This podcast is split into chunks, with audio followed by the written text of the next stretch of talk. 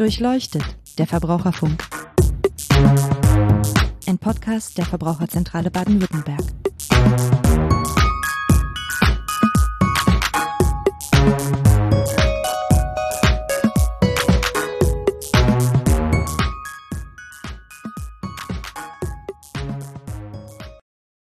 Hallo und herzlich willkommen zu Durchleuchtet, dem Verbraucherfunk, dem Podcast der Verbraucherzentrale Baden-Württemberg.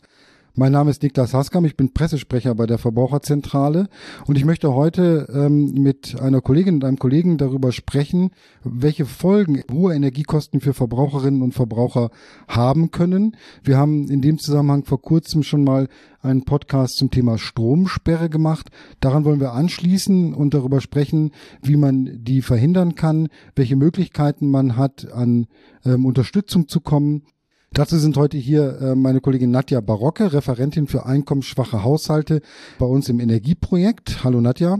Hallo. Und Matthias Bauer, Leiter unserer Abteilung Bauen, Wohnen und Energie. Hallo Matthias. Hallo zusammen. Fangen wir einfach mal wie immer mit dem Grundsätzlichen an. Wie ich habe den Begriff vorhin schon genannt, Abwendungsvereinbarung. Das hört sich etwas kompliziert an. Ähm, was versteht man denn darunter? Also eine Abwendungsvereinbarung ist zunächst mal ein Papier, das ähm, jedem Menschen vor einer Energiesperre zugeschickt werden muss. Und dieses Papier muss ein konkretes Angebot enthalten, wie diese Energiesperre verhindert werden kann, also eine Ratenvereinbarung beinhalten.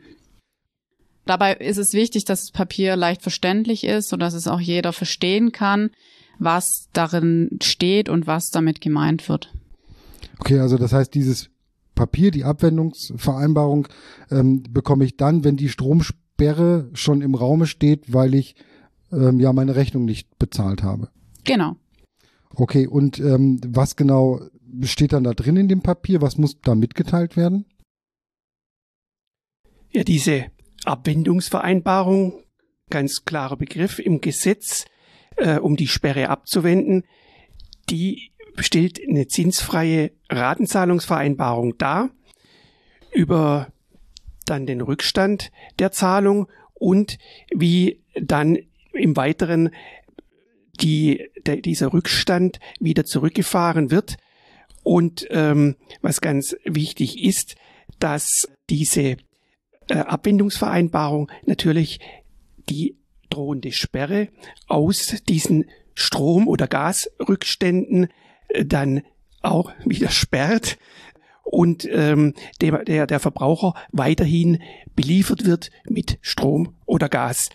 Im Gesetz ist dann weiter ausgeführt, dass bei der Vermeidung der Versorgungsunterbrechung keine Mehrkosten entstehen dürfen, also zinsfrei keine Mehrkosten und aus unserer Sicht dürfen die Grundversorger daher auch keine Gebühren für die Abwendungsvereinbarung erheben.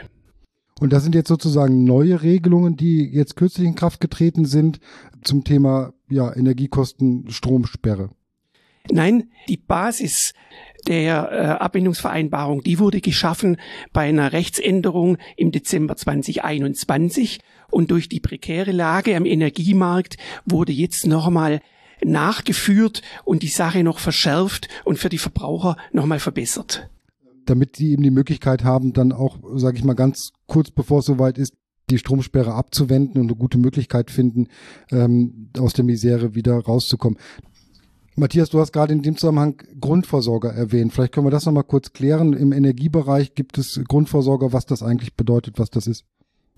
Wir unterscheiden im Energiebereich die Grundversorgung von der Sonderversorgung. Der Grundversorger ist immer der Anbieter vor Ort, der die meisten Kunden hat.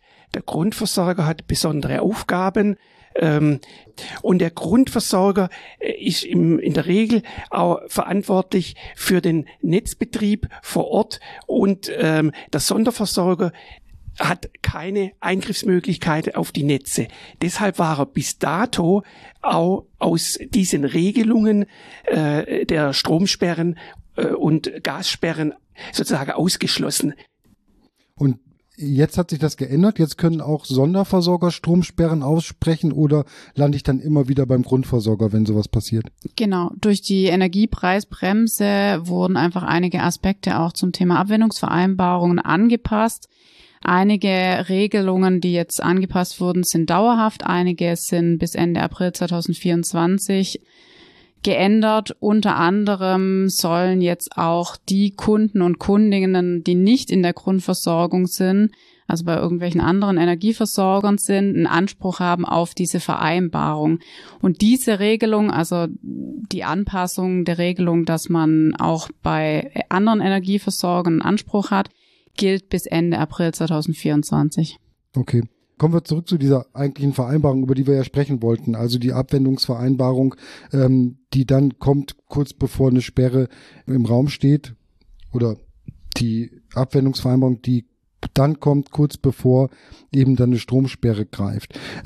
Wenn ich so eine Ratenvereinbarung abschließe, von welchem Zeitraum reden wir dann? Also wie lange, wie viel Zeit habe ich dann, meine Schulden zurückzubezahlen? Was kann ich da vereinbaren? Ja, wie dann so eine Ratenvereinbarung aussehen muss, die ist ziemlich genau und sehr detailliert im Gesetz geregelt. Es geht auch darum, dass die Raten dann in einem wirtschaftlich zumutbaren Rahmen zurückbezahlt werden können. Äh, die äh, alte Regelung aus dem Jahr 2021 hatte den Nachteil, äh, dass eine Ratenzahlung ist ja nur sinnvoll, wenn ich die Raten zahlen kann und die weiteren Vorauszahlungen zahlen kann ähm, die alte Regelung war auch viel zu kurz und äh, dem ist jetzt der Gesetzgeber ähm, nachgekommen und ähm, der alte Zeitrahmen Rahmen war äh, zwischen sechs bis 18 Monaten.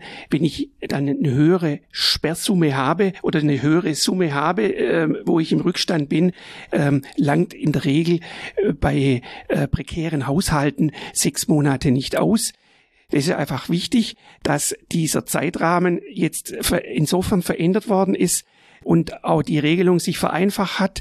Äh, man muss jetzt die Höhe der Rückstände beachten, so dass ich dann sehen muss, habe ich jetzt jemand vielleicht bis 1000 äh, Euro Schulden, dann kann ich dem einen kürzeren Rahmen geben.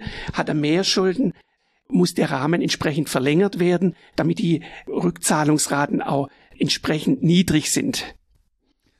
Das heißt, die Änderung bringt sozusagen eine Verbesserung für Verbraucherinnen und Verbraucher mit sich, dass man, je höher die Schulden sind, dann auch möglicherweise mehr Zeit hat, die zurückzubezahlen. Ja, ja, konkret heißt es tatsächlich, wenn die Kundin, der Kunde äh, einen Rückstand von mehr als 300 Euro hat, dann muss der Rückzahlungsraum künftig in der Regel, in der Regel 12 bis 24 Monate betragen. Also de deutliche Verlängerung und Streckung der Schulden. Weil nichts ist schlimmer, wenn ich eine Ratenzahlung nicht bedienen kann und wenn das, das Konzept zusammenbricht. Okay, das ist soweit gut. Eine Frage noch, wenn ich dann so eine Raten- oder Rückzahlung vereinbart habe, dann äh, läuft die Energie weiter oder kann dann trotzdem noch gesperrt werden? Mit dem Abschluss der Ratenzahlungsvereinbarung ist die Weiterbelieferung mit Strom oder Gas gesichert. Da äh, gibt's kein Zurück und so weiter, sondern dann heißt es, man ist safe. Und ähm, tatsächlich, sobald die Vereinbarung abgeschlossen äh, wurde, kann Ihnen der Versorger die ähm, Energie nicht mehr abstellen. Damit ist auch dieses Sperrverfahren beendet. Und bei unserem letzten Podcast Stromsperren, da hatten wir ja darauf aufmerksam gemacht, dass äh, man Gründe nennen kann oder auch muss, damit die Sperre unzumutbar wird. Das hat sich jetzt auch geändert und ist auch eine Erleichterung für die Verbraucher, denn die müssen nicht mehr vorgebracht werden. Die können äh, hier natürlich ins Feld geführt werden. Das sind vor allem Gründe Kinder im Haushalt, kranke Menschen im Haushalt, sehr alte Menschen, die dann von der Sperre betroffen sind. Also diese Verhältnismäßigkeitsprüfung hat der Anbieter immer noch zu machen, aber ich muss nicht mehr als Verbraucher, Verbraucherin detailliert vortragen. Okay, wenn ich jetzt so eine Ratenvereinbarung abgeschlossen habe mit meinem Energieversorger, die Stromsperre also erstmal abgewendet ist, dann kann es ja trotzdem passieren, dass ich dann nochmal in Zahlungsschwierigkeiten komme, also dass ich das dann auch nicht bezahlen kann. Ähm, welche Möglichkeiten habe ich denn dann? Gibt es da Unterstützung auf finanzieller Art oder kann ich das nochmal stunden? Was geht da? Das ist auch neu jetzt in diesen Vereinbarungen, die im Dezember 22 getroffen worden sind. Ich kann mit den Zahlungen aussetzen. Da muss ich dem Versorger dann entsprechende Mitteilung machen und kann dann bis zu drei Monate äh, die Ratenzahlung aussetzen. Das ist aber ein Punkt, der auch befristet ist auf äh, den April 2024. Also wir haben jetzt gesehen, dass auch diese Papiersachen mit sehr viel Bürokratieaufwand äh, verbunden sind. Und deswegen ist es einfach grundsätzlich gut, dass man sich immer an Beratungsstellen wendet und sich frühzeitig Hilfe holt, weil die einen einfach dabei unterstützen können, Unterstützungsleistungen zu beantragen oder Beratung geben können, an wen man sich wenden sollte oder kann. Und wenn man Fragen zu rechtlichen Themen hat, wie zum Beispiel, ob eine Abwendungsvereinbarung korrekt ist, kann man sich auch an die Verbraucherzentrale wenden. Okay. Welche Möglichkeiten habe ich denn, wenn ich überhaupt kein Geld habe, um die Raten zu bezahlen? Also wenn ich beispielsweise die Ratenvereinbarung erstmal abgeschlossen habe, was ja nachvollziehbar ist, dass ich eben weiter mit Energie beliefert werde, damit ich eben nicht im Dunkeln oder Kalten ähm, sitzen muss. Ich dann aber merke, tatsächlich auch so eine Stundung über drei Monate, das hilft mir gar nicht weiter. Ich kann das schlichtweg nicht bezahlen. Welche Möglichkeiten habe ich da? An wen kann ich mich da wenden? Gut, wenn Sie Kunde oder Kundin beim Jobcenter oder beim Sozialamt sind, dann kann man immer einen Antrag auf ein ja, Energiedarlehen stellen. Wenn dem entsprochen wird, werden dann die Energieschulden übernommen. Aber dafür muss man sich natürlich zunächst mal bei seinem Jobcenter melden und diesen Antrag schriftlich stellen. Also nochmal zum Verständnis, Jobcenter sind die Leute, die arbeitsfähig sind ähm, zum Sozialamt müssen alle gehen, die ja nicht mehr arbeiten. Ähm, also man muss sich melden, ganz wichtig. Und das ist sowieso eine der wichtigsten Fragen, äh, wenn eine Sperre droht, dass man schnell handeln muss. Bitte keine Vogel-Strauß-Taktik, sich drum kümmern. Wenn man sich nämlich frühzeitig bei diesen Fragen äh, mit den verantwortlichen Stellen dann äh, zusammentut, dann geht es meistens noch mit dem, nicht nur mit, äh, nicht einmal mit dem blauen Auge, sondern es geht relativ gut aus. Also sich vorstellen, es gibt da auch nicht irgendeine Vorlage oder irgendwelche bestimmte Dinge zu beachten. Man geht einfach auf die ähm, Ämter und fragt nach der besten und gewünschten Vorgehensweise nach. Einfach die Unterlagen, die Daten mitnehmen und ähm, dann bekommt man auch die entsprechenden Infos. Aber was man wissen muss, die Darlehensgenehmigung ist eine sogenannte Ermessensleistung und ähm, das Jobcenter oder das jeweilige Sozialamt entscheidet darüber ganz klar, ob es gewährt wird, die Leistung oder nicht. Gut, aber wenn ich dann das Geld vom Jobcenter bekomme, muss ich ja zurückzahlen. Also dann habe ich meine Schulden letztendlich ja nur verlegt, oder? Genau, ja, das ist leider richtig. Allerdings ist dann die Gefahr, dass man keinen Strom oder keine Heizung mehr in der Wohnung hat, erstmal gebannt und man kann sich in Ruhe nach Möglichkeiten umschauen beziehungsweise nach Hilfe und Unterstützung äh, suchen. Das heißt, der Druck wird erstmal genommen und mit dem Jobcenter kann man dann auch angemessene Raten vereinbaren, um so das Darlehen dann auch wieder zurückzahlen zu können. Auch hier empfiehlt es sich wieder natürlich eine Beratungsstelle aufzusuchen, weil die einfach ähm, einen Überblick haben, welche Möglichkeiten man hat. Weil in manchen Städten oder Landkreisen gibt es auch sogenannte Hilfsfonds, die man dann in Notlagen beantragen kann. Okay, und das wissen dann eben deswegen nochmal der Hinweis kann man gar nicht oft genug wiederholen, sich an Beratungsstellen zu wenden vor Ort, weil die wissen, welche Töpfe es noch gibt, welche Möglichkeiten dann vielleicht Unterstützung zu bekommen. Ja, genau. Das klingt schon mal gut. Ähm, was ist aber denn eigentlich mit denjenigen? Und ich glaube, das wird sich jetzt im, Zuge der Energiepreiskrise, nenne ich es mal, die wir gerade haben, dann auch zuspitzen vielleicht noch. Ähm, was ist mit denen, die kein Geld vom Jobcenter oder Sozialamt bekommen und vielleicht trotzdem Hilfe benötigen. Gibt es da auch Ansprechpartner oder Möglichkeiten, Unterstützung zu bekommen? Ja, zunächst ist es richtig. Wir gehen auch davon aus, dass viele Leute, die bisher nicht im Sozialleistungsbezug waren, ebenfalls auf Unterstützungen angewiesen sein werden, da natürlich die Energiepreise wahnsinnig gestiegen sind und auch in der nächsten Nähe auf dieser Höhe verharren werden. Ähm, aber das heißt jetzt nicht, dass auch berufstätige ähm, Menschen hier keinen Anspruch haben. Tatsächlich gibt es einen etwas unbekannten Anspruch auf Sozialleistungen und zwar als einmalige Hilfe. Wichtig ist hier zu wissen, dass nur Heizkosten übernommen werden Für Stromkosten gibt's kein, äh, gibt's hier keine direkte Unterstützungsleistungen, außer wenn mit Strom geheizt wird.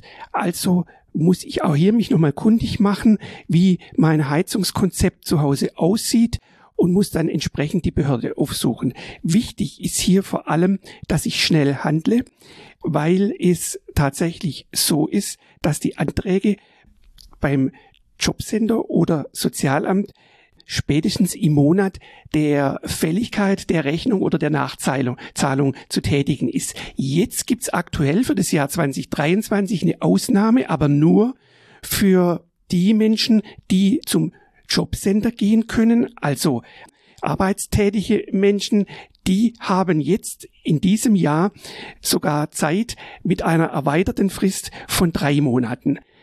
Aber man muss sich schnell kümmern, ähm, weil alle anderen haben tatsächlich nur in dem Monat dann äh, Anspruch auf die Leistung, in dem die Förderung entsteht.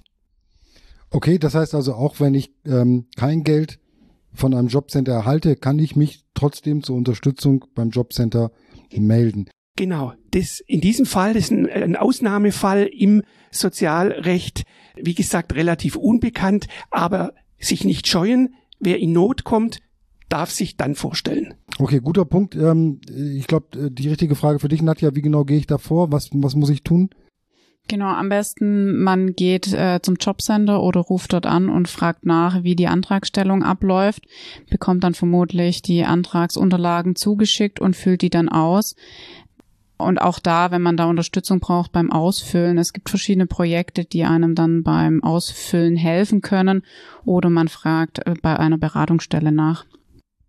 Richtig, ich habe schon fertige Formularanträge gesehen, die äh, dann soziale Organisationen auf ihren Internetseiten haben. Einfach suchen oder bei der Verbraucherzentrale nachfragen. Äh, es gibt hier schon vorgefertigte Antragsformulare. Und wie hoch ist dann die Unterstützung, die ich bekomme? Also kriegen, werden die gesamten Heizkosten bezahlt oder wovon hängt das ab?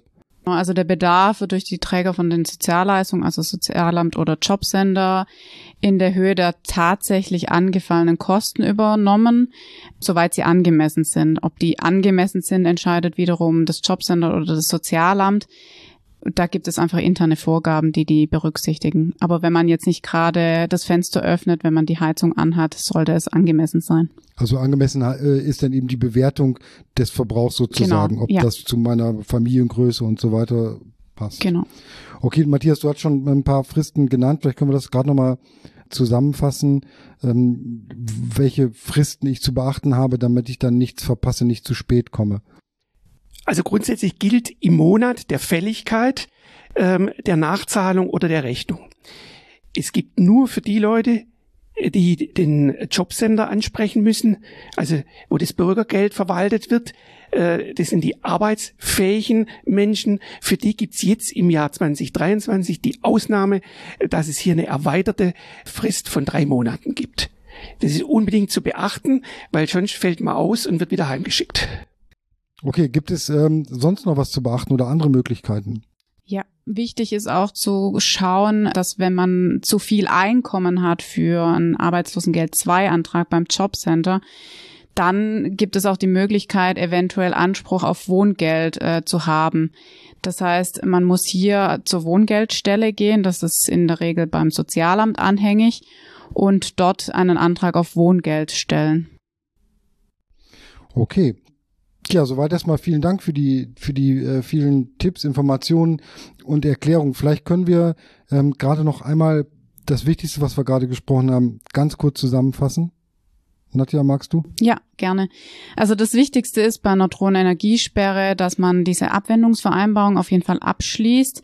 Am besten ist dazu, sich einfach Unterstützung zu holen, zum Beispiel durch eine Schuldnerberatungsstelle, durch die Verbraucherzentrale, einfach um da Hilfsmöglichkeiten zu bekommen. Und dort bekommen Sie dann auch Infos dazu, welche finanziellen Unterstützung Sie bekommen können, welche Sie beantragen können und wie Sie die Anträge dann schlussendlich ausfüllen können. Ja, prima. Ähm, vielen Dank, Matthias, vielen Dank, Nadja. Wenn Sie mehr zu dem Thema wissen wollen oder auch zum Thema Stromsperren, Energiesperren sich noch weiter informieren möchten, dazu hatten wir ja schon mal einen Podcast aufgenommen vor ein paar Monaten. Den finden Sie da, wo Sie diesen Podcast auch gefunden haben. Wir geben weitere Informationen auf unserer Internetseite www.vz-bw.de slash Podcast. Da ist diese Folge verlinkt, andere Folgen und eben auch ähm, viele andere nützliche Informationen dazu. Und wenn Sie Leute kennen, die vielleicht Probleme mit Energiekosten, Preisen haben, dann teilen Sie diese Informationen, leiten Sie es weiter ähm, oder schreiben Sie uns auch eine E-Mail, wenn Sie Fragen haben oder wie Sie es fanden, gerne an online.vz-bw.de. Ja, vielen Dank fürs Zuhören. Ich äh, freue mich, wenn Sie das nächste Mal wieder reinhören. Tschüss.